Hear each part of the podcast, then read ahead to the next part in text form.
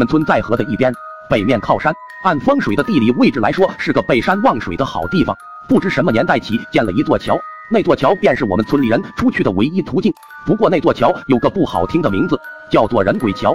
这天晚上，我们一群人还是像往常一样，成群结队的往村里赶。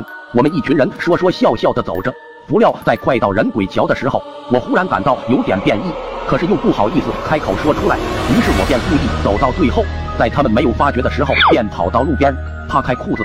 蹲下便开始拉大便，没等我拉完，伙伴们就已经走远了。我看着周围黑黑的一片，而且还夹带着一些虫鸣鸟叫的声音，让我感觉阴森森的，十分可怕。这时，我感觉身后有一阵冷风吹来，让我感觉脖子以及后背都凉飕飕的。但身边的那些草和树都是静止的，就连一片树叶也没有动过。我在心里觉得很奇怪，于是转过头去看了看，可是却没有发现任何动静。我皱着眉头又转过脸去，就在这时，我感觉有个东西打了我的头一下，对我说道：“死小子，哪里不拉？竟然到我家门口拉！”那个声音不像是从耳朵里听到的，倒像是从脑海里发出的一般。让我从头到脚都凉透了，我心中一惊，连忙转过头去，可是却没有发现任何异常。我在心里想到，这条路我都走了这么多年了，没有哪家的人在这里建过房子啊？难道是什么时候有人在这里搭了个草棚？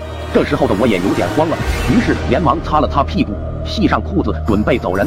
这时我又感觉头被人又打了一下，那个声音又从我的脑海里冒了出来，说道：“你还不快把你拉的东西从我家门口清理走！”我听了他的话，又猛地转过头去。想看看到底是谁，可是却仍是一个人也没有，周围也没有一点儿动静。我又四处看了看，可是却没有发现任何地方有房子，也没有发现有任何草棚。看什么看？我家不就在你的眼前吗？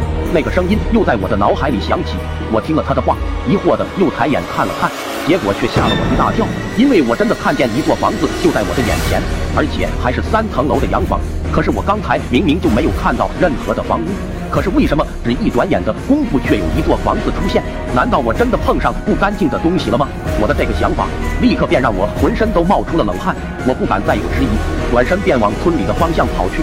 可是那个声音却一直在我的脑海里喊着：“站住，臭小子，你拉的东西还没清干净呢！”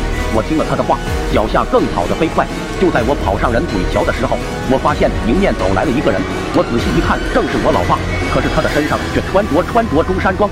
这时候的我也来不及想老爸为什么要穿那种那么俗的衣服了，我跑上前去挽住老爸的胳膊，气喘吁吁的说道：“老爸，老爸，有个人在追我，可是我却看不到他。我感觉老爸的胳膊没有平常的那种温暖，反而冷得直透心底。而且我怎么感觉老爸年轻了这么多？怎么像是只有二十来岁的样子？”